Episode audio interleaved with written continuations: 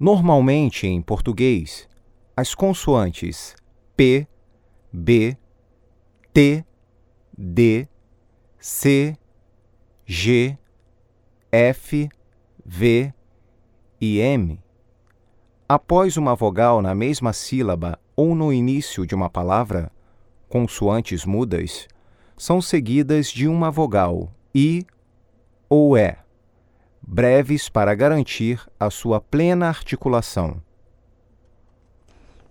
pneu, advogado, atmosfera, absurdo, cactus, hipnose, Amnésia. Segmento. York.